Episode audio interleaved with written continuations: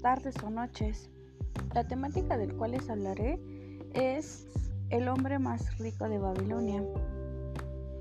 El éxito significa realizaciones como resultado de nuestros propios esfuerzos y habilidades. Una buena preparación es la clave del éxito. Nuestras acciones no pueden ser más sabias que nuestros pensamientos. Y nuestros actos y nuestra manera de pensar no puede ser más sabio que nuestra comprensión.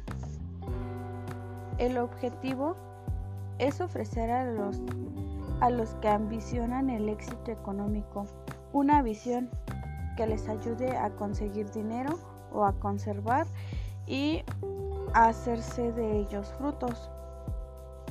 El dinero de la posibilidad de gozar de las mejores cosas de la existencia.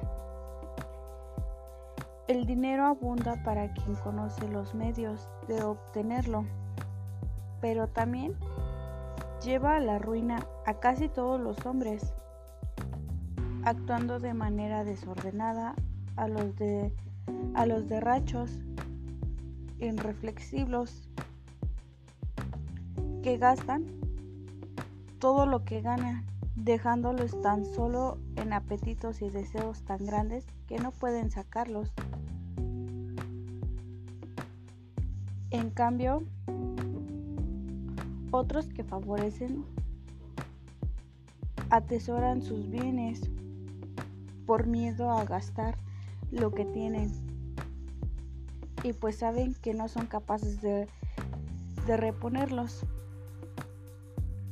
Al mirar al alrededor y ver todas las cosas buenas que pueden dar felicidad y satisfacción, pueden darse cuenta de que la riqueza aumenta el poder de esos bienes,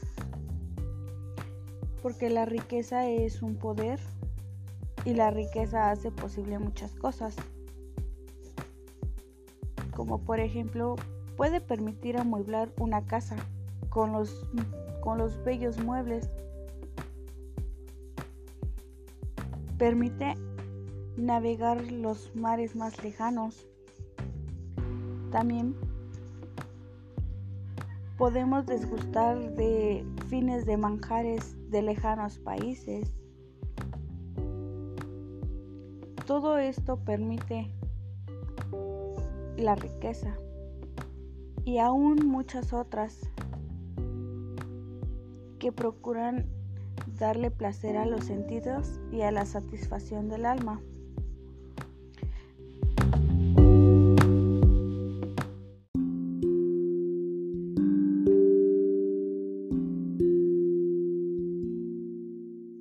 Hay que comprender que todos tenemos una vida buena, con satisfacciones y felicidad, y no uno de esos que se queda mirando con envidia como los otros gozan de su fortuna. No hay que conformarnos con ropa menos cara. Eso nos haría respetables. No me contentaría con tener una vida de pobre. Al contrario, estamos invitados al banquete de las buenas cosas. Nuestros, nuestros actos sabios nos acompañan a lo largo de toda la vida para servirnos y ayudarnos del mismo modo. Seguramente nuestros actos imprudentes nos persiguen para atormentarnos. Pero la riqueza es como el árbol, nace de una semilla. La primera moneda que ahorres será la semilla que hará crecer el árbol de tu riqueza.